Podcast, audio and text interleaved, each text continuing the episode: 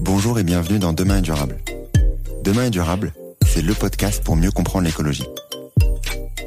Je m'appelle Antoine Grégo. Je me considère comme un écolo imparfait et je suis, comme beaucoup, sensible aux enjeux de demain. Mais en juin 2020, au moment où j'ai décidé de démarrer le podcast, impossible de savoir par où commencer. Comment en savoir plus sur l'écologie facilement? Vous propose donc, dans chaque épisode, de découvrir l'histoire de celles et ceux qui agissent pour un monde plus durable. Entrepreneurs, intrapreneurs, activistes. Ils agissent avec passion aux quatre coins du monde. En France bien sûr, mais sur tous les continents, pour nous permettre d'espérer demain un monde plus durable. Quelles sont leurs solutions? Pourquoi ont-ils décidé de se lancer? Quels sont leurs conseils pour agir à notre échelle? Écouter, lire ou s'éduquer sur ces enjeux, c'est déjà agir pour un monde plus durable, car il nous permet d'en parler avec conviction autour de nous. C'est ce que j'espère vous apporter lors de chaque épisode. Si vous souhaitez soutenir ce mouvement, et si vous aimez le podcast ou l'épisode du jour, n'hésitez pas à taguer Demain est durable sur LinkedIn ou sur Instagram, ou à me laisser un commentaire sur votre plateforme d'écoute préférée. Donc euh, aujourd'hui, dans le nouvel épisode de Demain est durable, j'ai le j'ai l'immense plaisir, honnêtement, d'accueillir Heidi Sévestre. Comment tu vas, Heidi? Et bonjour Antoine, ravi d'être là. Je suis, euh, je suis très content, honnêtement, de, de, de t'accueillir aujourd'hui pour euh, pour parler de, euh, de, de, de sujets, euh, bien entendu, qui te concernent. Hein. Aujourd'hui, on va parler de de glaciologie, de glaciers, de calottes glaciaires, de banquises, de euh, bref. Il fera pas si froid que ça, vous verrez dans cet épisode, heureusement. Euh, on va parler de plein de plein de sujets, mais avant de avant de démarrer, avant de, de parler de ces sujets-là, je voulais commencer par euh, par un extrait de ton livre euh, pour juste montrer un peu le contexte de, de, sur qu'on va discuter aujourd'hui. Donc aujourd'hui, comme on disait, on va parler de glaciers, on va parler de, de tout ce qui se passe avec le, le changement climatique là-bas. Donc euh, bien entendu, ce ne sera pas vert entre guillemets dans le sens où il y a des, il y a des impacts sur, euh, notre planète, mais et je vais du coup te citer euh, directement. Il ne s'agit pas de semer la peur, de culpabiliser, d'accuser ou de désespérer, mais de vous convaincre de passer à l'action dans votre ère d'influence, dans l'espace de votre quotidien, aussi vaste ou aussi étroit semble-t-il. C'est dans, du coup dans ton livre Sentinelle du climat que j'ai euh, lu que je vous recommande tout. Je mettrai bien entendu le, lien dans les notes de l'épisode. Bref, l'objectif c'est de parler ouvertement de ce qui se passe, mais surtout de ne pas faire peur et de se retrouver à avoir des actions pour agir dès demain. Bien entendu qu'on va discuter au fur et à mesure de l'échange. Mais avant de démarrer, Heidi, je te propose de te présenter. Donc, qui es-tu? Je m'appelle Heidi Sevestre, euh, j'ai 35 ans, je suis originaire de Haute-Savoie en France et j'ai un métier assez unique qui est le métier de glaciologue. Donc mon, mon taf, c'est d'aller étudier euh, les glaces un petit peu partout dans le monde, d'essayer de comprendre comment ces glaces réagissent au changement climatique et euh, d'alerter en fait les populations, les gouvernements, les entreprises par rapport à ce qui se passe. Ce qui est assez fou dans, ton livre, hein, euh, c'est qu'on voit tout ton cheminement entre le moment où tu sais pas euh, quoi faire, hein, ce qui est normal quand on est jeune, euh, c'est difficile de savoir quoi faire, même si tu t'imagines dès le début que, que ça va être lié en tout cas à la nature. Et au fur et à mesure, tout ton cheminement euh, avec tous tes déclics euh, pour euh, te faire arriver à, à travailler en tant que en tant que glaciologue et, et te faire toutes ces expéditions que tu fais au quotidien, toutes ces études et, et ton travail du quotidien qui aurait pu être autre, hein, mais de vouloir éveiller les consciences sur, sur ce sujet-là. Donc c'est bien entendu l'objectif du podcast. Ce que je te propose, c'est d'abord de revenir euh, à la base. Ça va faire, ça va te paraître peut-être un peu trop simple, mais tu vas me dire bon, même c'est des cours qu'on a au CP ou, euh, ou je sais pas au lycée, etc. Mais c'est juste de rappeler ce qu'est euh, un glacier, ce que sont des calottes glaciaires, les différences, les banquises, etc. Tous les termes qu'on doit entre guillemets comprendre avant de pouvoir démarrer notre échange, euh, histoire de vraiment de comprendre les spécificités de chacun. Euh, voilà. Carrément. Ah, je pense que c'est une très bonne façon de commencer. Tu sais, euh, je commence souvent comme ça. hein. Mes cours, euh, c'est indispensable. Alors, on va peut-être commencer par les glaciers de montagne. Les glaciers de montagne, c'est peut-être ce qui est le plus simple en fait, et ils naissent par l'accumulation de neige. Donc la recette secrète, tu vois, pour faire un glacier, c'est déjà d'être dans un endroit où il fait froid toute l'année. Par exemple, au sommet des montagnes, chez nous en France, il faut qu'il y ait des chutes de neige et que cette neige, elle disparaisse pas complètement pendant l'été. Tu sais, on évoque souvent les neiges éternelles. Et eh ben, les neiges éternelles, ça donne naissance à des glaciers. La neige, année après année, va s'accumuler. Ce millefeuille de couches de neige va se densifier et ça va donner naissance à un glacier. Et des glaciers, il y en a de, de tailles différentes. Alors, quand on parle des glaciers de montagne, on pense peut-être à la mer de glace qui est à Chamonix, qui fait quand même plusieurs kilomètres de long. Les plus gros glaciers sur Terre, on parle là carrément euh, de champs de glace, voire de calottes polaires. Et vraiment les plus grandes, il y en a deux sur Terre. Au nord, il y a ce qu'on appelle le Groenland, la calotte polaire du Groenland, et au sud, autour du pôle sud, il y a l'Antarctique, la calotte polaire de l'Antarctique. Euh, les deux qui sont absolument gigantesques et qui contiennent vraiment des, volumes de glace qu'on a du mal à imaginer. Après, il y a d'autres types de glaces. Si on, fait vraiment le jeu des sept familles euh, des glaces sur Terre, il y a aussi ce qu'on appelle le permafrost. Le permafrost, c'est du sol gelé en permanence. Il y a juste une toute petite épaisseur à la surface qui dégèle pendant l'été. le permafrost, euh, ça représente 25% de l'hémisphère nord, donc qui est fait de ce sol gelé. Et en autre type de glace que j'aime beaucoup, on a aussi la banquise. Donc la banquise euh, qui se forme en Arctique au nord et autour de l'Antarctique au sud.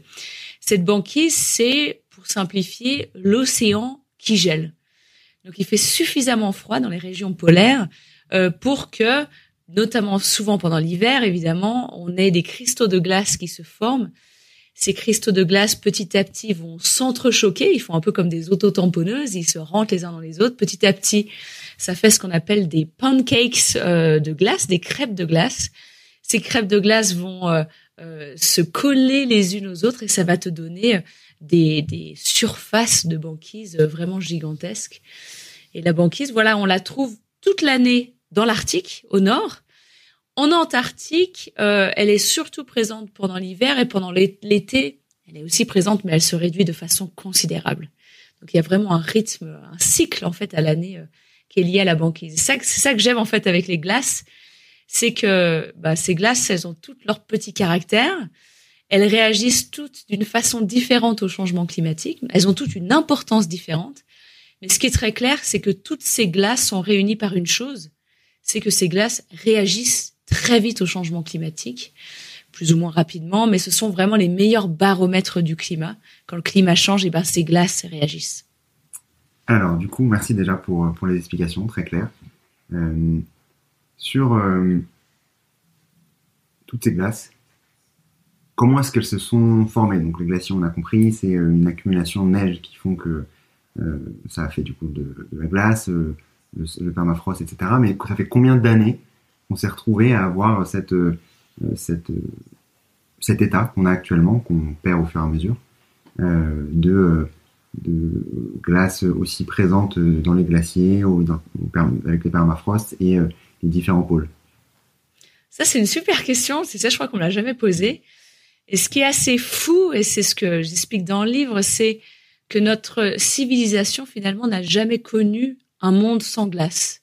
Ça, c'est assez fou, je trouve, quand il pense. Ça donne un peu le tournis. Euh, mais on se rend compte que le développement de notre civilisation telle qu'on la connaît aujourd'hui a toujours eu une planète avec de la glace. Alors après, tout dépend de quel type de glace dont tu veux parler. Par exemple, si on regarde on prend le cas le plus extrême peut-être, l'Antarctique.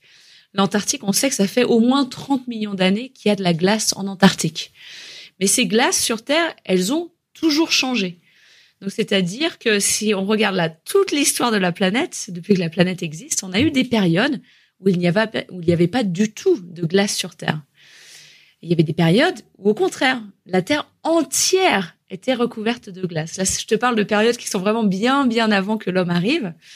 Et depuis que l'homme est arrivé, ben, on a eu des périodes où il y avait des âges de glace, donc les, les calottes polaires étaient beaucoup plus grandes que celles que l'on a aujourd'hui. Il y a eu des périodes où on avait des âges interglaciaires, donc les, la période froide était arrivée à sa fin naturellement. On avait une période un tout petit peu plus chaude naturellement. Et donc, euh, logiquement, avec les changements climatiques naturels qui étaient euh, liés directement à en quelque sorte l'interaction entre la Terre et le Soleil.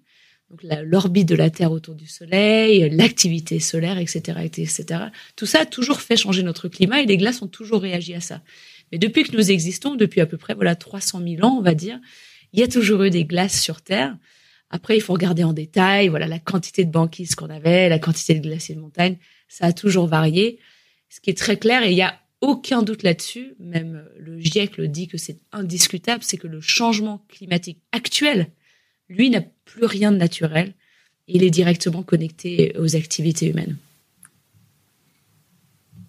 Juste, je vais revenir sur les trois, enfin sur les, différentes spécificités de chacun, euh, avant d'aller directement dans le détail des, impacts euh, que le changement climatique a sur, sur ces différents euh, états. Les glaciers donc de montagne, d'abord, à quoi ils servent? Est-ce qu'ils ont un hmm. impact sur le climat?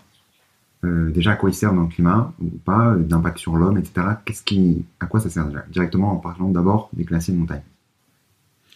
Tu sais, il y a des glaciers que, que j'aime énormément, qu'on appelle les glaciers tropicaux. Donc, ils sont, euh, c'est des glaciers de montagne, tout simplement. Ils sont très hauts en altitude, mais ils sont le long de l'équateur. La plupart, c'est des glaciers qui sont au-dessus de 5000 mètres d'altitude. Et ce sont des tout petits glaciers euh, qui, en fait, sont ultra importants. On se rend compte que tous les glaciers de montagne, aujourd'hui, qu'ils soient tropicaux ou pas, ce sont euh, les meilleurs châteaux d'eau que l'on a sur Terre. En fait, tu vois, dans les régions tropicales, euh, tu as une période sèche et une période humide. Donc l'année est assez bien définie. Et en période sèche, lorsqu'il ne pleut pas, lorsqu'il y a plus de neige à fondre dans les montagnes, eh ben l'eau, elle vient d'où? Elle vient des glaciers, s'il y a des glaciers. Euh, donc un pays que j'étudie beaucoup en ce moment, qui est la Colombie. Ben, la Colombie, il y a encore 70 petits glaciers de montagne, des petits glaciers tropicaux. Ben, là-bas, c'est vite vu. Voilà, en période sèche, euh, si t'as pas des glaciers qui fondent euh, logiquement pendant la période sèche, la période chaude, eh ben t'as pas d'eau quoi. Et en fait, on se rend compte que cette importance de château d'eau, on la retrouve dans les glaciers des Alpes françaises, dans les glaciers de l'Himalaya, dans les glaciers d'Alaska, d'Andes. Tous ces glaciers, on s'attend à ce que pendant l'été, logiquement, ils fondent un petit peu. Maintenant, ils fondent de plus en plus, malheureusement, ils fondent beaucoup. Et cette eau, on va l'utiliser pour tout un tas de choses. Ce qui est pas mal avec les glaciers, c'est que les glaciers sont faits d'eau douce. Après tout, tu sais, c'est de la neige qui s'est accumulée. Donc quand cette glace, elle se met à fondre, eh ben c'est de l'eau douce. Donc c'est de l'eau qu'on peut utiliser pour boire, c'est de l'eau qu'on peut utiliser pour tout ce qui est euh, sanitaire, pour irriguer des cultures. Euh, c'est l'eau qu'on utilise aussi énormément pour produire de l'hydroélectricité, donc de l'électricité avec des barrages par exemple. Euh, c'est de l'eau en France, tu vois, qui permet aussi euh, de maintenir le débit de certains de nos fleuves pendant l'été. Et certains de ces fleuves sont connectés à des parcs nucléaires. Et on sait que ces parcs nucléaires ont besoin d'eau pendant l'été pour pouvoir se refroidir. Donc, tu te rends compte que ces glaciers, finalement, ouais, ils servent à énormément de choses. Et tu vois, je, réfléchissais euh, tout à l'heure à l'importance des glaciers de l'Himalaya. Tu vois, en France, qui sont quand même ultra loin de nous. Et ben, on se dit à quoi ça nous sert des glaciers de l'Himalaya quand on habite en France? Ben, en fait, les glaciers de l'Himalaya, ils fournissent de l'eau à plus de 1 voire 2 milliards de personnes.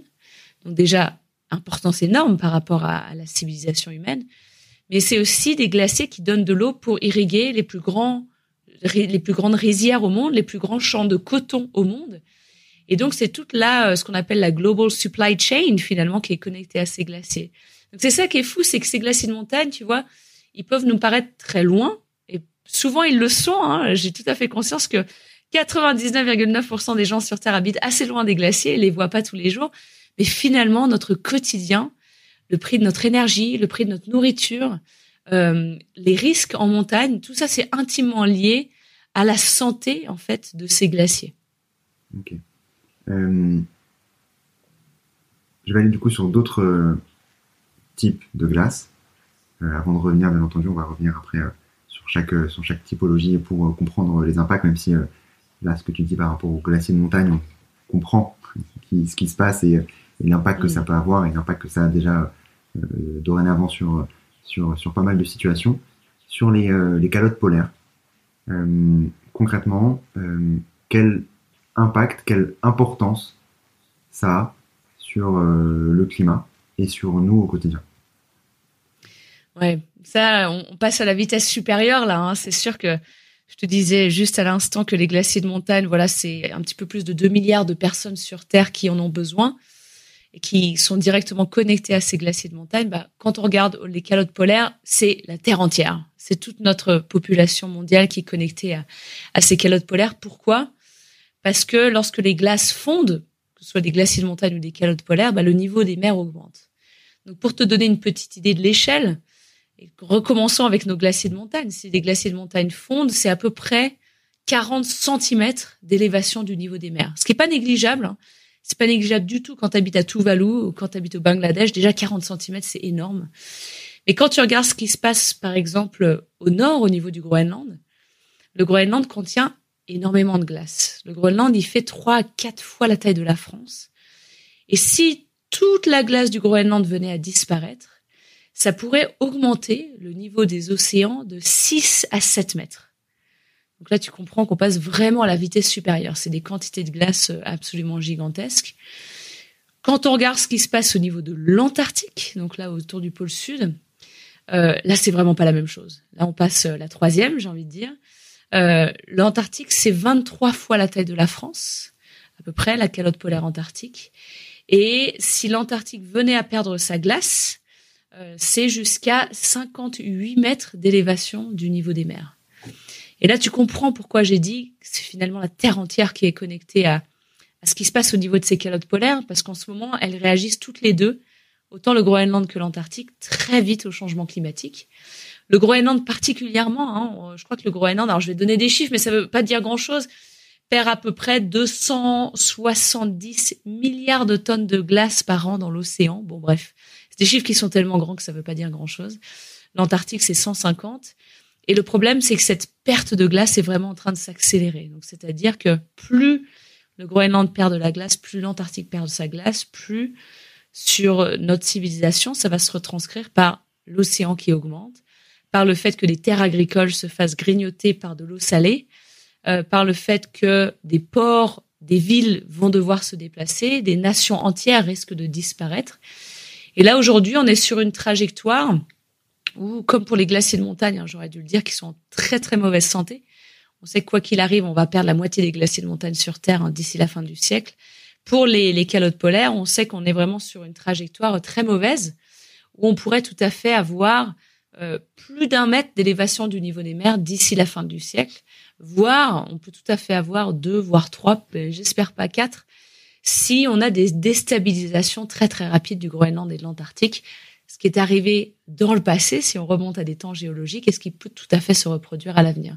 Donc là, voilà, plus on brûle d'énergie fossile, plus on extermine ces glaces, et plus ces glaces nous font payer euh, le prix fort, ça c'est clair.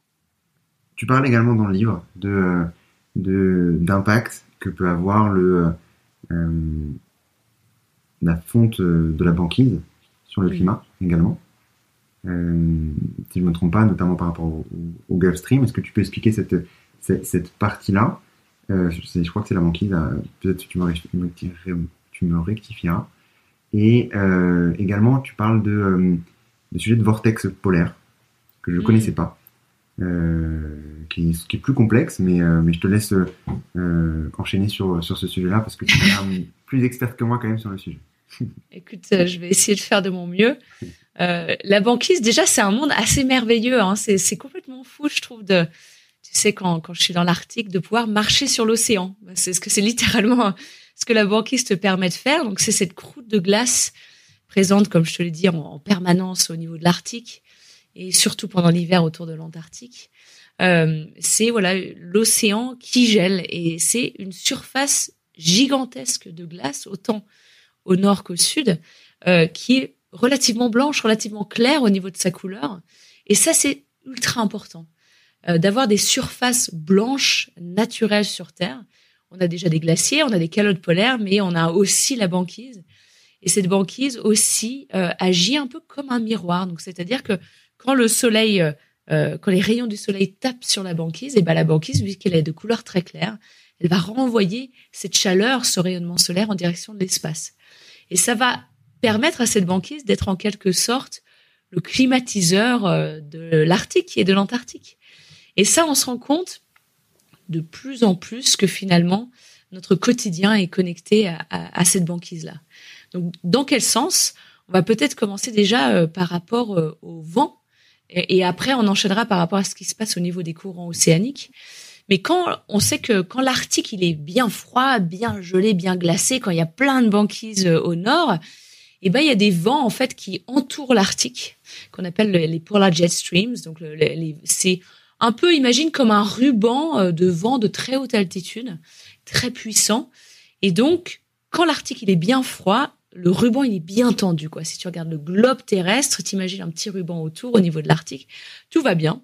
L'Arctique garde ses températures très froides, donc l'Arctique un peu s'isole du reste de la planète. Nous, chez nous, eh ben, on, subit pas euh, des conditions euh, influencées par ce qui se passe en Arctique. Il fait pas trop froid, il fait pas trop chaud, tout va bien.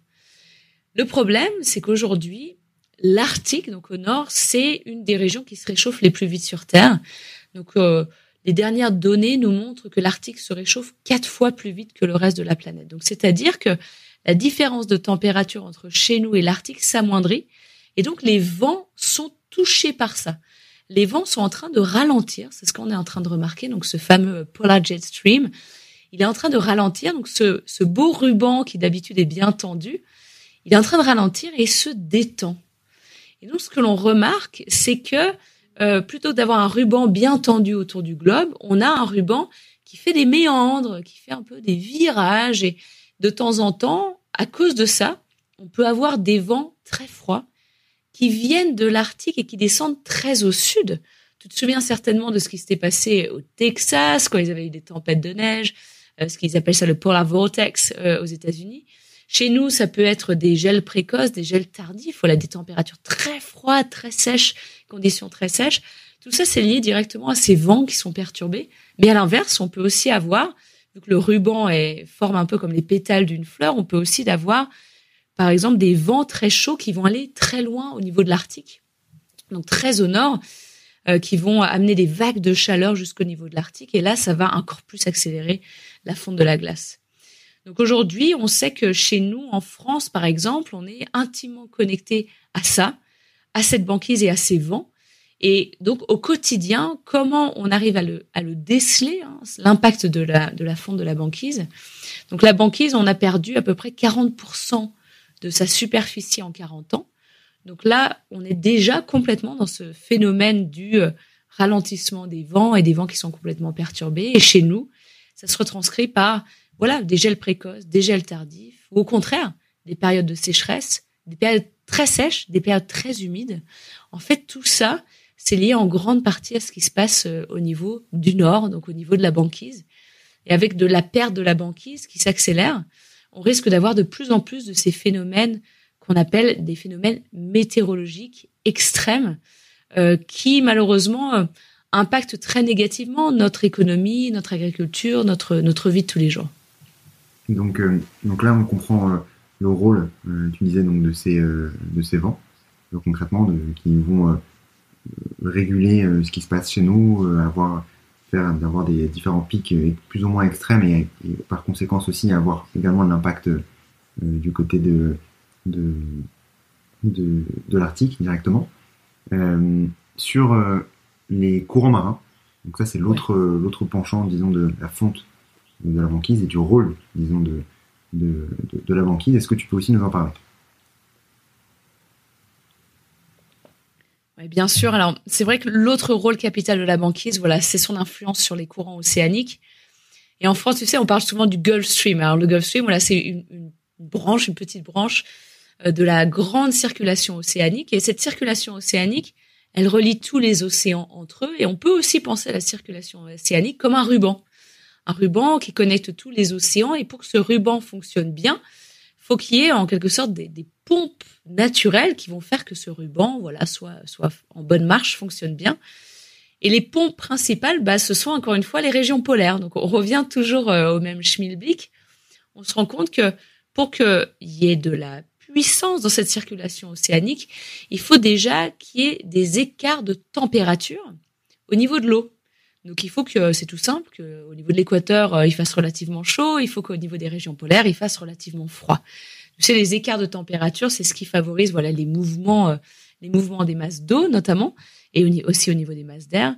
Euh, donc déjà des écarts de température au niveau de, de l'océan. Donc il faut que les régions polaires soient froides. La deuxième chose dont on a besoin, c'est qu'il faut qu'il y ait des écarts de densité de l'eau. Je vais simplifier ça en disant il faut qu'il y ait des écarts de salinité en quelque sorte. Une eau, plus elle est salée, plus elle est lourde. Et ça, ça va être vachement important. Parce que quand notre petite eau qui vient de l'équateur, qui est toute chaude, toute légère, euh, qui est vraiment la surface de l'océan, elle se dirige en direction de l'Arctique, par exemple, au nord, ou elle va se retrouver dans une région où tout d'un coup, il fait super froid, quoi. Une eau, plus elle est froide, plus elle est lourde. Donc, petit à petit, elle va commencer à s'alourdir, elle va commencer à tomber en profondeur, mais par-dessus ça, il va y avoir un rôle capital qui est joué par la banquise. La banquise, quand elle se forme, c'est un peu technique, mais lorsque les cristaux de glace se forment, ils recrachent du sel.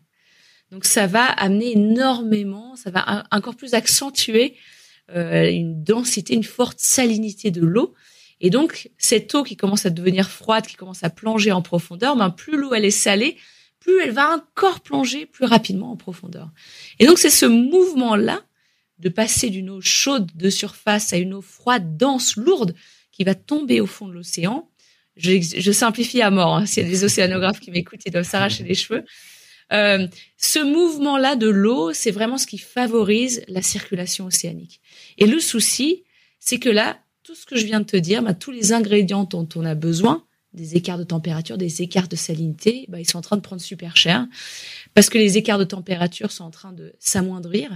Les régions polaires sont les régions qui se réchauffent le plus vite sur Terre aujourd'hui, mais aussi les écarts de salinité sont en train euh, de subir directement le fait que le Groenland au nord et l'Antarctique au sud amènent des quantités d'eau douce gigantesques dans l'océan. Parce que voilà, les calottes polaires, c'est aussi de l'eau douce. Et lorsque elles fondent, lorsque des icebergs se décrochent des calottes polaires, c'est des volumes d'eau douce qui sont jetés dans euh, les meilleures pompes finalement de cette circulation océanique. Donc c'est vrai que la théorie nous montrerait sur le papier que oui, là tous les ingrédients sont réunis aujourd'hui euh, pour qu'on voit que cette circulation océanique est en train de lutter un petit peu, que la mécanique marche moins bien. Après c'est très difficile à mesurer sur le terrain, de mesurer des courants océaniques. Donc pour l'instant, voilà, c'est pas ultra clair les signaux qu'on est en train de recevoir. Dernièrement, on a reçu beaucoup de signaux au niveau de l'Antarctique que la circulation océanique autour de l'Antarctique est en train d'être très perturbée, d'être ralentie. Euh, à voir si ça euh, fait un effet ricochet sur ce qui se passe euh, directement chez nous en France. Et je pense que tout le monde à peu près, euh, je le vois au quotidien, me pose cette question. Euh, voilà, qu'est-ce qui se passe si le Gulf Stream s'arrête, si le Gulf Stream ralentit en France? Chez nous, le Gulf Stream, il nous amène des eaux relativement chaudes qui viennent euh, du golfe du Mexique. Donc, c'est des eaux, voilà, qui ont bénéficié de conditions très chaudes. Ça nous permet d'avoir pas trop froid euh, pendant l'hiver, notamment, euh, pas trop chaud pendant l'été, d'habitude. Et, et aujourd'hui, on sait que si ce Gulf Stream il ralentit, il ralentissait, voire s'il s'arrêterait, eh ben, on risquerait d'avoir des conditions, je simplifie encore une fois, à mort, mais similaires à ce qui se passe au niveau du Canada, du Québec, par exemple, qui est à une latitude très similaire à la nôtre, mais sauf que eux, en hiver, pas du tout euh, les mêmes conditions. Mais là, clairement, euh, si c'est en train de se passer, on voit que c'est le réchauffement qui dame le pion pour l'instant à quelques refroidissements qu'on pourrait avoir avec le Gulf Stream. Là, pour l'instant, le réchauffement est vraiment très, très, très rapide chez nous. Euh, à voir, voilà, dans les décennies à venir, ce qui risque de se passer avec le Gulf Stream. Tu l'as répété souvent, dit, tu disais, excuse-moi, ça se réchauffe plus vite là-bas. Euh, pourquoi? Ouais, pourquoi? Alors, c'est assez simple en fait. C'est encore lié à la couleur de ces surfaces. Si tu regardes une carte du monde, hein, tu regardes l'Arctique et l'Antarctique. Voilà, il y a beaucoup de blanc dans ces régions-là. Il y a beaucoup de glace, que ce soit de la banquise ou que ce soit de la glace posée sur de la terre. Et ben malheureusement, plus on perd ce blanc, plus à la place, on a soit un océan qui est très sombre, surtout en Arctique et en Antarctique, soit on a euh, des roches de la Terre qui sont aussi beaucoup plus sombres que de la neige ou de la glace. Et ça, c'est ce qu'on appelle un peu euh, l'albédo. Euh, c'est le phénomène d'albédo. La neige et la glace ont un albédo très haut, donc elles agissent comme un miroir. L'océan, les roches ont un albédo très bas, donc c'est le t-shirt blanc, le t-shirt noir en plein été, quoi. Et on se rend compte malheureusement que la fonte de la glace accélère le changement climatique et accélère encore plus la fonte de la glace. Donc pour faire un, chemin très simple avec la banquise en Arctique, la banquise en Arctique, voilà, on en a perdu 40% en 40 ans à cause de nos énergies fossiles que l'on brûle.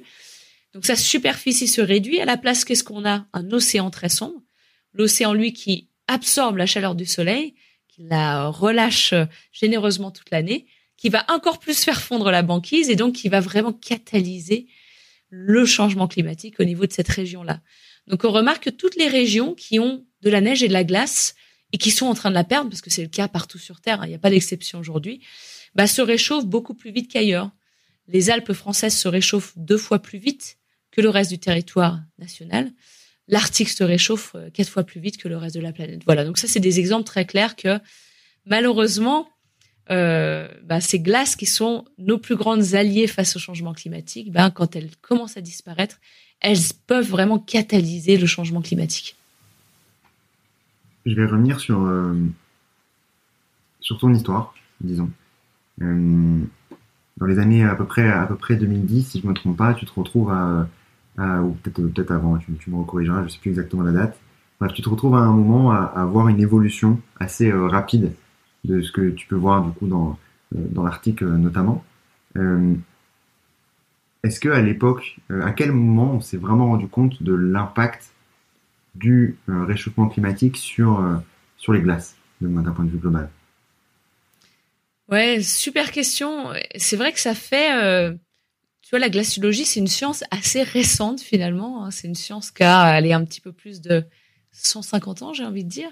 C'est beaucoup plus récent, voilà, que les maths, la physique ou l'astronomie, voilà, des sciences qui sont très très ancrées. Et en fait, euh, assez rapidement, on s'est rendu compte que les glaciers, les glaces notamment, la glaciologie est née en, Suisse et en France, donc on a beaucoup de chance hein, d'être pleinement ancré là-dedans.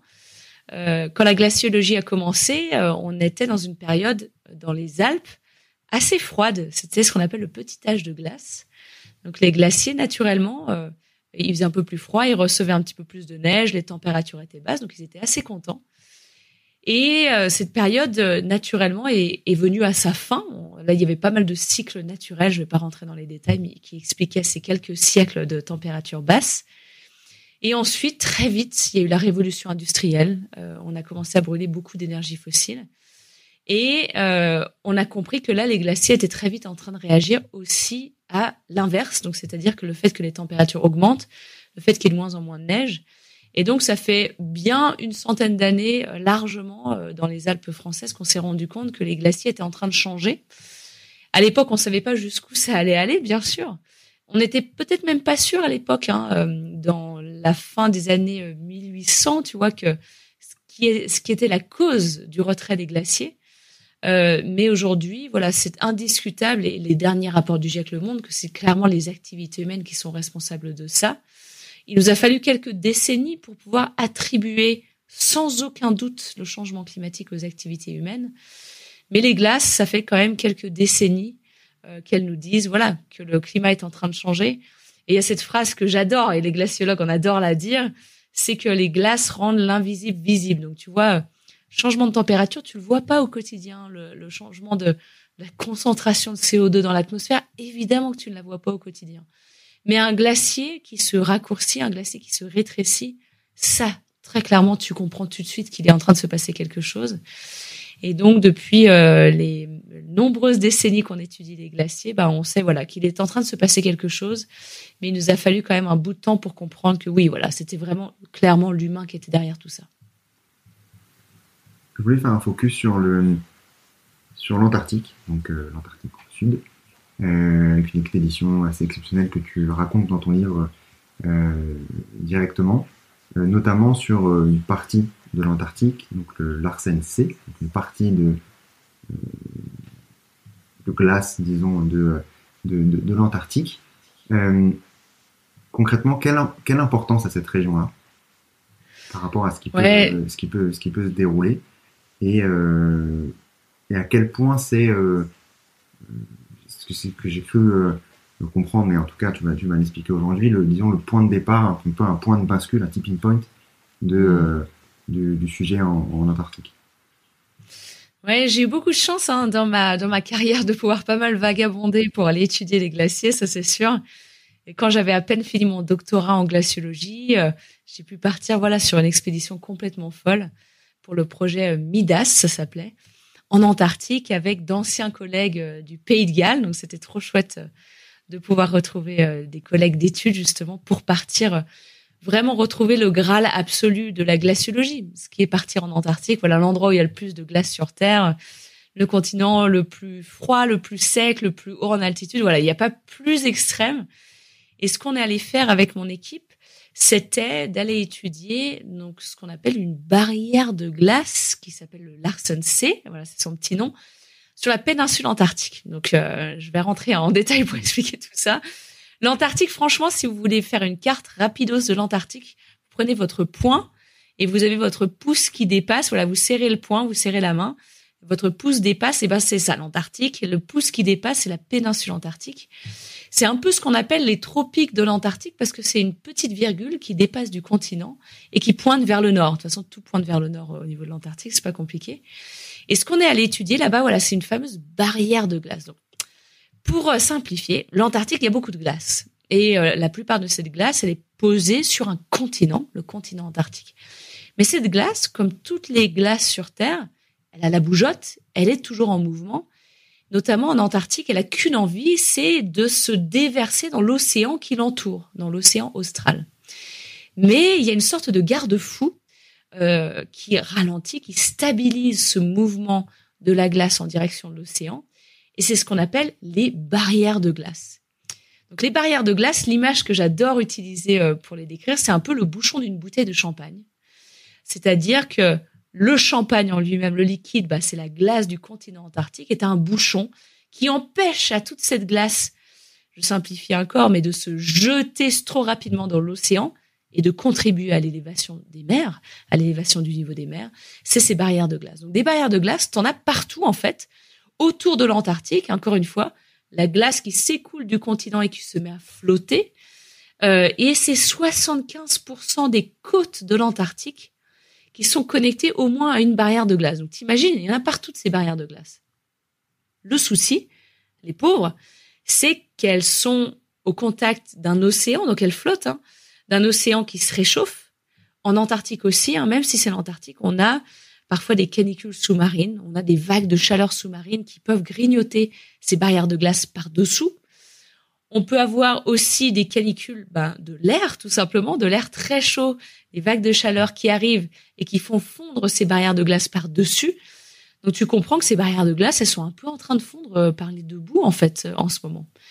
Et on s'est rendu compte, alors ça fait pas très longtemps qu'on le sait, mais notamment grâce à des images satellites, parce que l'Antarctique c'est très grand et l'Antarctique c'est très loin. Et on a des bonnes images satellites maintenant depuis des années, allez, 70, 80 au niveau de l'Antarctique et on remarque que ces barrières de glace, elles peuvent s'effondrer. Donc c'est-à-dire que à force de fondre, à force de perdre en épaisseur, voilà, de fondre vraiment par-dessus et par-dessous, elles deviennent tellement fines qu'au bout d'un moment, elles n'arrivent pas à garder leur intégrité, elles se désintègrent quoi. Et donc on a déjà perdu sur la péninsule antarctique euh, la barrière du Larsen A, la barrière du Larsen B, Larsen B c'était en 2002 et donc avec mon équipe, on s'est dit bah faut qu'on aille voir euh, la prochaine quoi. Peut-être la prochaine sur la liste, on l'espère pas, mais la barrière du Larsen C. Et ce qui était assez fou, c'est qu'on était un peu comme des pionniers finalement à aller sur la barrière du Larsen C, de passer du temps. On a passé six semaines sur le terrain hein, à jeter euh, tous les instruments qu'on avait euh, pour essayer de la, mieux la comprendre, de comprendre bah c'est quoi en fait ces barrières de glace quoi? C'est quelle épaisseur, quelle rigidité, quelle résilience en fait face au changement climatique. Est-ce que c'est solide? Est-ce que c'est pas solide? On n'était pas la première équipe à y aller, mais on était parmi les premières équipes à essayer de mieux comprendre ces barrières de glace. Et c'était vraiment ouais l'esprit pionnier de se dire oh là là ces données, on est parmi les premiers à pouvoir les récolter. Et en fait, on a complètement halluciné ouais de, ce qu'on pouvait récolter. Euh, on a essayé de mesurer son épaisseur, on a essayé de, de comprendre quel type de glace on avait à l'intérieur. On a essayé de poser des stations météo, de mettre des thermomètres de partout. Et en fait, on s'est rendu compte au bout de six semaines et de beaucoup se creuser la tête pour comprendre ce que nos résultats essayaient de nous dire. On s'est rendu compte qu'en fait, la barrière du Larsen C était déjà euh, pratiquement complètement mitée, quoi, complètement rongée par le changement climatique. C'est quand même une barrière de glace. Faut s'imaginer qu'elle fait plus de, de 100 km de long, 800 mètres d'épaisseur, que c'est vraiment des trucs qui sont maous, hein, ces bouchons de la bouteille de champagne. Eh ben, on a découvert qu'en fait, euh, pendant l'hiver, il peut, il peut faire 14 degrés sur la barrière du Larsen On s'est rendu compte qu'il y avait carrément des lacs de fonte qui se forment pendant l'été euh, et qui pénètrent petit à petit dans la glace du Larsen donc c'est un peu comme si tu avais un marshmallow euh, dans un bloc de ciment, quoi. T'as as, finalement une, une, une, zone de faiblesse gigantesque parce que tu commences à avoir de l'eau liquide à l'intérieur de l'épaisseur de ces barrières de glace. Donc on est tombé des nues, euh, très clairement en étant sur place et en publiant ces résultats. Et ça nous a montré, voilà, que sur la péninsule antarctique, les choses étaient encore plus avancées qu'on le pensait et que malheureusement, c'est probablement juste une question de temps avant que la barrière du Larsen euh, elle-même se désintègre et donc que toute la glace posée sur le continent que elle retient encore aujourd'hui, et ben quand il y aura plus le Larsen C, malheureusement cette glace du continent n'aura plus ce, ce dodane en quelque sorte devant elle, ce, bouchon de la bouteille de champagne et risque d'accélérer, de se jeter dans l'océan très rapidement et donc de contribuer rapidement à l'élévation du niveau des mers. Tu disais du coup que c'était, euh, juste pour revenir sur, sur l'Antarctique, tu disais qu'en gros c'était euh, euh, il y avait euh, disons, plein de barrières de glace un peu partout. Euh, du coup, l'Arsensee étant une d'entre elles. Euh, ça veut dire qu'à chaque endroit, disons, si on a, entre guillemets, une fuite, tout peut se déverser ou si on, il faut avoir plusieurs fuites pour que tout se déverse, comment ça se passe? Ah ouais, j'adore cette image que j'adore. L'image est catastrophique, mais c'est une très bonne façon de le décrire. Oui, c'est un peu ça. Tu as, complètement raison. Donc là, par exemple, tu vois, si la barrière du Larsen C disparaissait, ce que j'espère qu'il n'y arrivera pas, mais c'est mal engagé.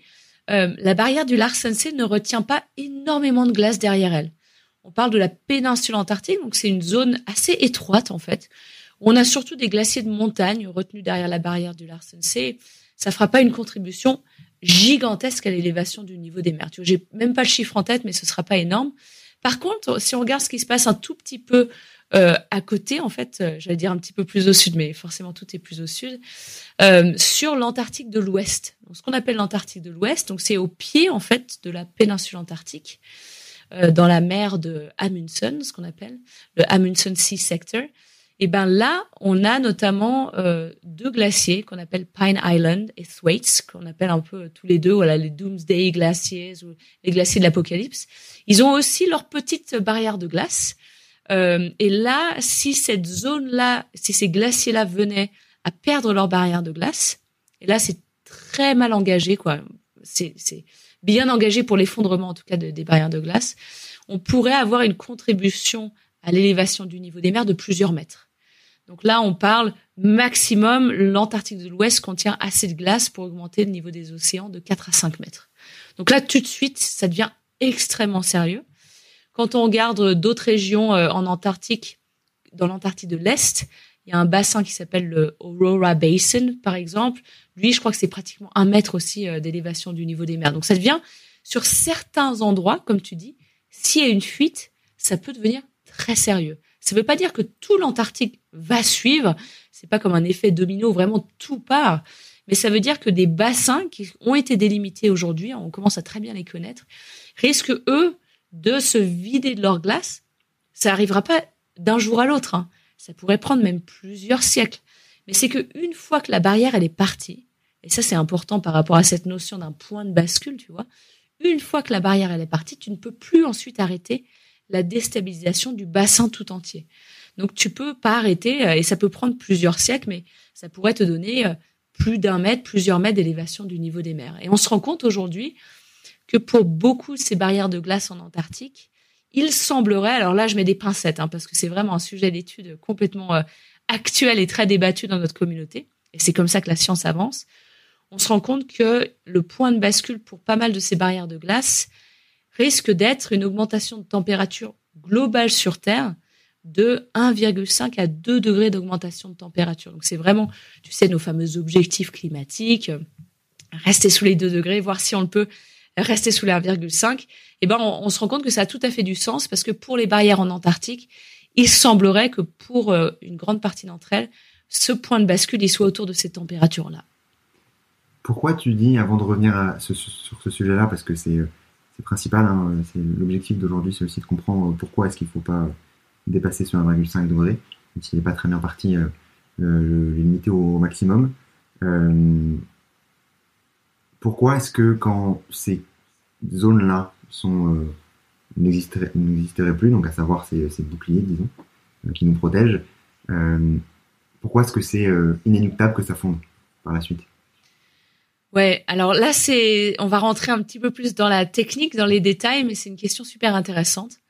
En fait, si tu regardes l'Antarctique et si tu enlèves toute la glace de l'Antarctique, il y a plein de cartes comme ça, vous pouvez euh, googler, c'est assez marrant. Euh, tu te rends compte qu'en fait, une grande partie de l'Antarctique de l'Ouest, donc je te parlais, tu vois, de la calotte ouest de l'Antarctique, en fait, elle est pieds dans l'eau. Et ça, ça peut paraître bizarre à comprendre, mais c'est en quelque sorte comme un archipel, l'Antarctique de l'Ouest. Et par-dessus ça, il y a euh, des quantités de glace absolument gigantesques. Donc la glace, elle se repose en quelque sorte sur des îlots euh, par-ci par-là. Et on se rend compte que si tu enlèves le bouchon de la bouteille de champagne, en fait, l'eau, si tu te rapproches en direction du pôle sud, je m'excuse, c'est un peu technique, mais l'eau devient de plus en plus profonde. Et donc, c'est euh, en fait une situation qui n'est pas tenable. C'est-à-dire, c'est un peu comme si tu étais dans une piscine et que tu allais de plus en plus dans le grand bain, que c'était de plus en plus profond. Et ben la glace, une fois qu'elle passe d'un endroit où elle a pied un endroit où elle n'a plus pied en quelque sorte, elle va faire que se retirer, que se déstabiliser, que s'effondrer. Il n'y a plus rien en fait qui va pouvoir retenir. C'est vu qu'elle a plus pied, il n'y a plus d'endroit en quelque sorte où le retrait de la glace peut s'arrêter. Et donc le fait que cette configuration géographique naturelle, le fait que l'Antarctique de l'Ouest soit un archipel, eh ben c'est un vrai souci. Parce que si tu passes cette calotte polaire d'un endroit où elle a les pieds, où elle a pied à un endroit où elle a plus pied, au bout d'un moment, la déstabilisation, elle est inarrêtable. Quoi. Et est-ce que c'est également le cas euh, pour euh, l'Arctique, du coup? Alors, ça, c'est une très bonne question. C'est le cas pour certaines régions au niveau du Groenland. Ouais. On se rend compte qu'il y a certains glaciers au niveau du Groenland qui, eux aussi, ont leur base assez profonde, en fait, euh, sous le niveau de la mer. et là aussi, ça veut dire que ces glaces peuvent facilement se faire grignoter par des incursions d'eau chaude qui viennent voilà de l'océan euh, au niveau du Groenland qui viennent carrément de l'Antarctique je vais reprendre pour le Groenland qui viennent carrément de l'Atlantique on se rend compte qu'il y a vraiment des vagues de chaleur sous-marine qui peuvent aussi faire grignoter euh, le Groenland par dessous et donc euh, que le retrait de certains glaciers est très très très rapide jusqu'ils se retrouvent à un moment où ils ont de nouveaux pieds et là le meilleur exemple ça a été un glacier qui s'appelle le glacier Jacobshaven qui est le glacier de Ilulissat qui est un endroit magique. C'est là où tu sais, tu as les plus grands vélages d'icebergs au monde. Donc les vélages, c'est quand les icebergs se décrochent et tous les Frozen Planet, là, tous les euh, Netflix, euh, euh, My Planet ou je ne sais quoi, tous les vélages d'icebergs les plus impressionnants, ils ont été faits au niveau de ce glacier. Parce que ce glacier s'est mis à reculer tellement rapidement, donc à se rétrécir tellement rapidement, parce que lui aussi, il a perdu finalement son endroit où il avait pied il s'est mis à reculer dans des eaux de plus en plus profondes. Et donc c'était un glacier qui euh, se désintégrait en quelque sorte. Et là maintenant le glacier a tellement, il s'est tellement rétréci, il a tellement reculé euh, que maintenant il est de nouveau un endroit où il a pied. donc euh, le, rétrécissement du glacier a vraiment ralenti là. tu parlais de des 1,5 degré, des 2 degrés. Ce qui est aussi assez prenant dans ton livre, c'est à quel point on se rend compte que malgré le fait que la science a avancé, malgré le fait que euh, de nombreux experts euh, étudient le sujet, que ça reste quand même assez parce que c'est complexe, hein, c'est complexe, comme tu dis, c'est une nouvelle discipline également et que c'est quand même des gros sujets qu'on va étudier. Hein. C'est pas non plus, va pas étudier une petite parcelle de maison qui, qui, est facile et, et, très peu étendue. Qu'on a cet écart-là entre, on a un point de bascule entre 1,5 et 2 degrés mais en fait, on n'en sait rien. Ça peut être 1,5, euh, comme ça peut être 2, euh, ça peut être entre les deux. En fait, sur le fond, c'est assez fou à quel, à quel point on, est, euh, disons, pessimiste sur le fait que ça peut être 1,5 degré. Ouais, c'est vraiment, ça c'est un point ultra essentiel hein, que tu soulèves ici, ces fameux seuils de température, hein, ces points de bascule. Euh, alors la science avance, la science fait vraiment de son mieux là, tu sais. en fait, le changement climatique est tellement rapide que la science a du mal à suivre. Vraiment. Hein. Euh, le temps de la science est assez long entre le moment où tu vas récolter des données, tu les analyses, tu essaies de les faire euh, valider par tes pairs et tu les publies. Il se passe souvent quelques années. Et là, franchement, le changement climatique est ultra rapide. On fait face à un autre obstacle, comme tu l'as dit. C'est que nous, on étudie des régions qui sont complètement extrêmes. Donc, c'est super compliqué d'aller étudier les glaces au Groenland, les glaces euh, en Antarctique.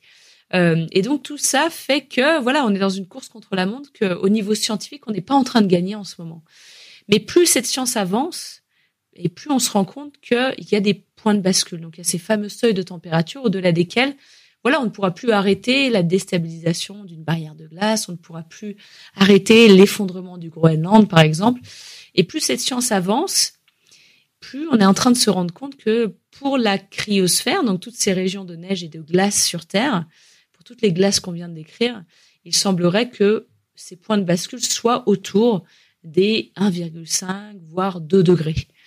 Et ça, c'est important parce que ça, il faut le communiquer auprès des gouvernements. Ça, il faut le communiquer auprès des populations. Il faut euh, euh, sans arrêt se dire que bah, ces points de bascule, c'est pas négociable. tu vois, le fait que, bah voilà, euh, si on dépasse les 1,5 degrés, voire les 2 degrés, on sait que pour le Groenland, ça va être très compliqué. Il risque de commencer à se déstabiliser on risque de ne pas pouvoir l'arrêter. On sait que pour l'Antarctique de l'Ouest, ce sera sûrement la même chose. Et même si on n'est pas tout à fait sûr, est-ce que c'est 1,5, est-ce que c'est 1,7, est-ce que c'est 2 degrés Ce que ces seuils de température nous disent, c'est que il faut vraiment réagir, qu'on n'est pas du tout sur une bonne trajectoire. Là, on est vraiment sur une trajectoire d'augmentation de température de 3 degrés hein, euh, d'ici la fin du siècle. Si les pays mettent en place leur stratégie de réduction d'émissions de, gaz à effet de serre. Donc voilà, c'est pas tout rose, mais pour nous, ça devrait être vraiment le pilier de notre stratégie climatique. Alors ça l'est, hein, euh, en théorie. Hein, c'est ce que nous dit le GIEC, c'est ce que nous disent les grandes négociations internationales, que on a tous ces 1,5 voire 2 degrés euh, en tête. Encore faut-il vraiment euh, le retranscrire dans des actes et, et, faire en sorte que oui, en effet, on ne les dépasse pas, parce que sinon, ça risque de vraiment pousser l'adaptation humaine dans ses retranchements, ouais, dans ses limites. Pour euh, parler de d'un autre type de glacier, donc je reviens, je fais un peu des allers-retours, mais c'est aussi euh, parce que c'était aussi euh, important de parler plus concrètement de l'Arctique et de l'Antarctique sur cette partie 1,5 degré, sur les glaciers de montagne. Est-ce que ça fonctionne de la même façon? Est-ce que c'est les mêmes effets?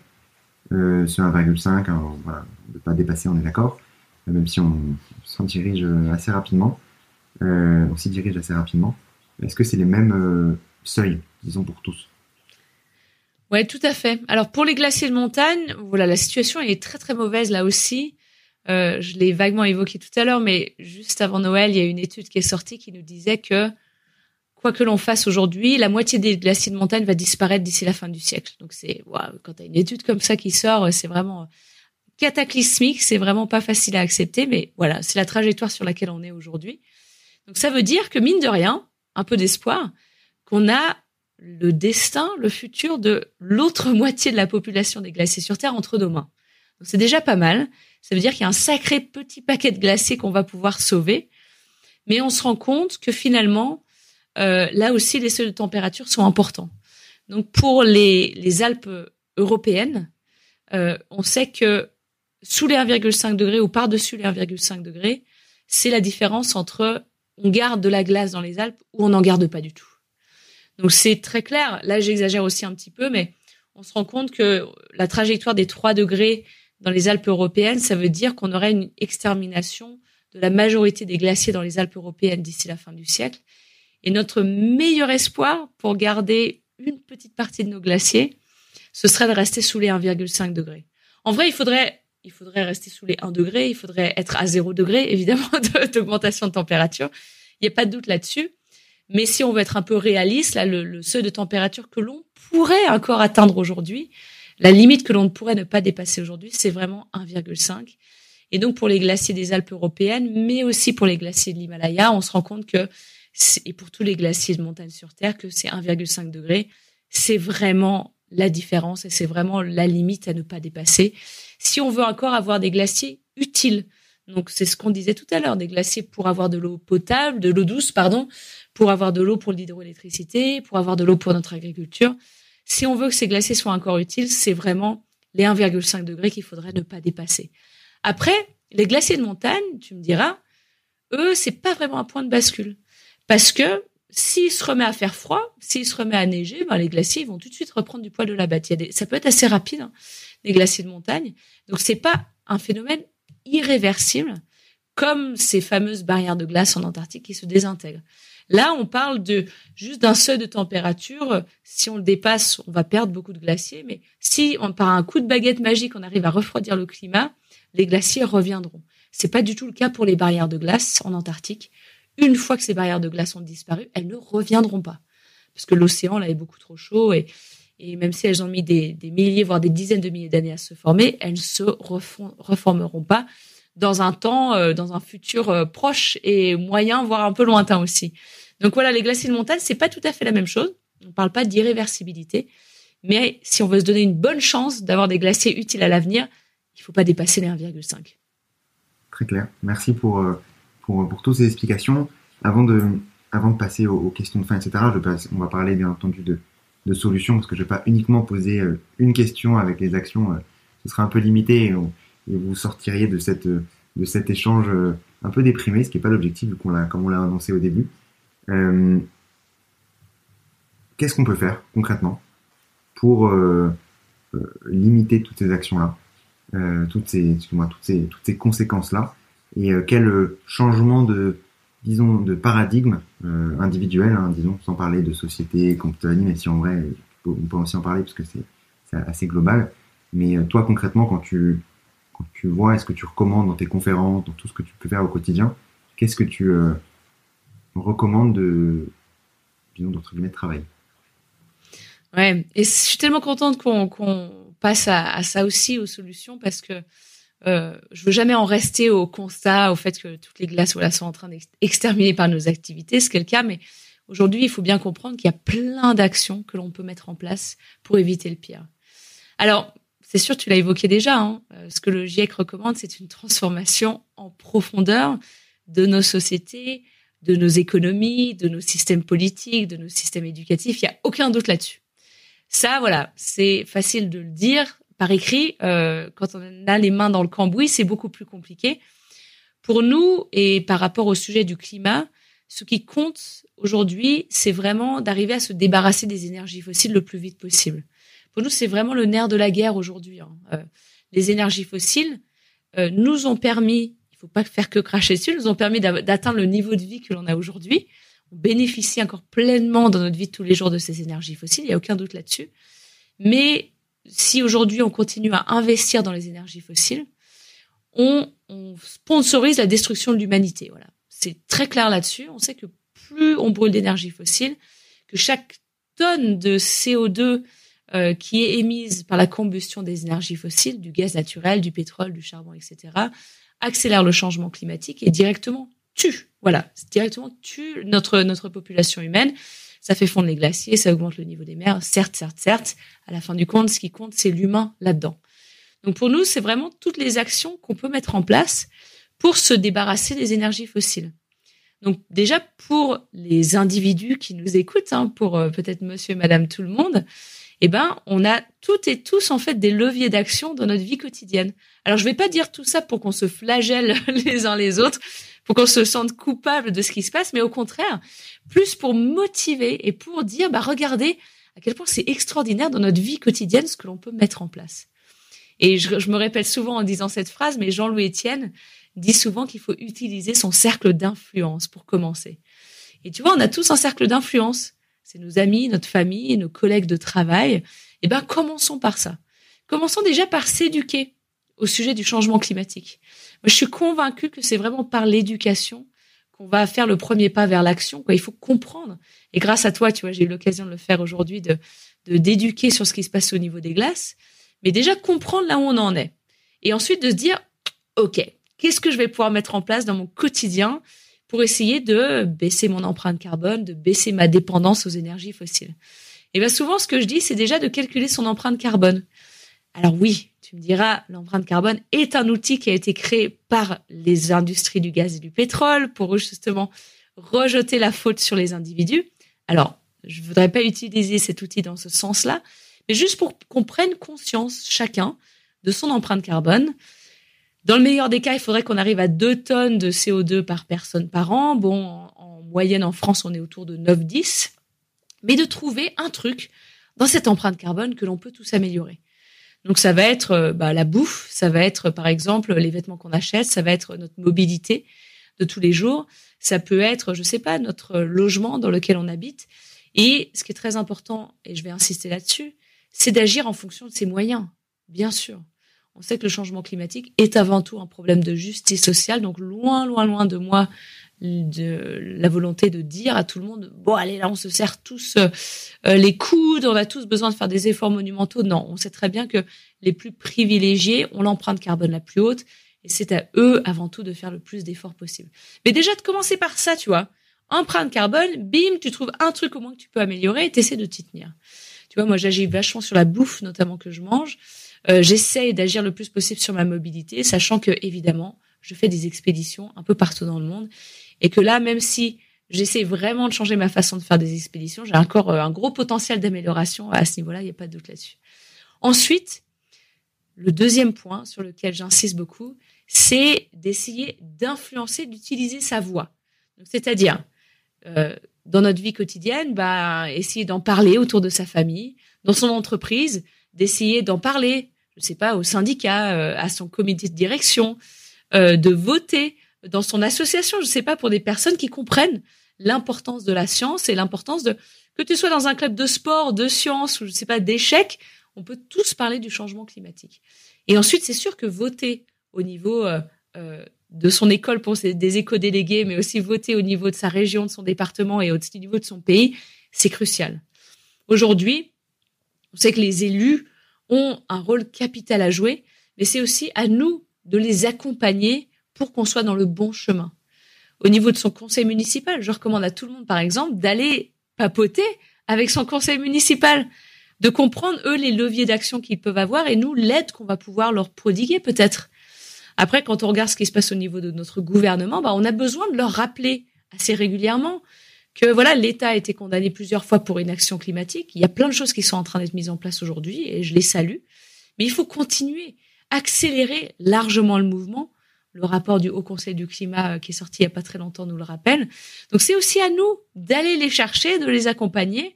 Euh, parfois, hein, et ça vaut le coup de descendre dans la rue et de le faire de façon pacifiste, non violente bien sûr, mais de s'exprimer quand on voit qu'on n'est pas euh, sur le bon chemin. Donc pour moi, s'éduquer, calculer son empreinte carbone, voter et essayer de faire bouger notre gouvernement à tous les niveaux, nos élus à tous les niveaux, c'est important. Mais nous, voilà, en tant qu'individus, on peut faire qu'une partie du chemin. Après, on sait que la majeure partie de l'empreinte carbone de notre pays, elle est liée aux décisions que les entreprises prennent et que le gouvernement prend. Voilà, ça sert à rien de, se, de se voiler la face. Bien sûr que les petits gestes sont importants, mais on peut faire qu'une partie du chemin. Au bout d'un moment, on a vraiment, vraiment besoin que notre gouvernement, notamment, s'élève à la hauteur du défi euh, climatique qui nous fait face. On n'y est pas tout à fait pour l'instant on est en train de prendre le bon chemin, mais on a vraiment, vraiment besoin d'accélérer le mouvement. Donc, tu vois, il y a plein de choses qu'on peut faire, vraiment à tous les niveaux, et je trouve ça, en fait, super enthousiasmant, quoi. Je veux dire, quelle bonne raison de se lever le matin, de se dire, bah, attends, moi, je vais essayer d'aller parler à mes voisins, je vais essayer de convaincre mon immeuble, ma rue, mon quartier, tu vois, d'essayer de mettre des choses en place par rapport au changement climatique. Et n'hésitez pas, dans tout ce que vous allez mettre en place, de contacter des scientifiques. Je vais peut-être terminer là-dessus, mais contacter les scientifiques. Nous, on est censé être là aussi pour ça, pour rendre cette science accessible au plus grand nombre. Et comme vous le voyez, moi, je suis intarissable sur les glaciers. Bah, euh, nous, on adore parler de notre science, on adore parler de l'importance de passer à l'action. Et donc, euh, n'hésitez pas, contactez les scientifiques si vous avez des choses qui ne sont pas claires, pour que les scientifiques vraiment vous accompagnent dans ce passage à l'action.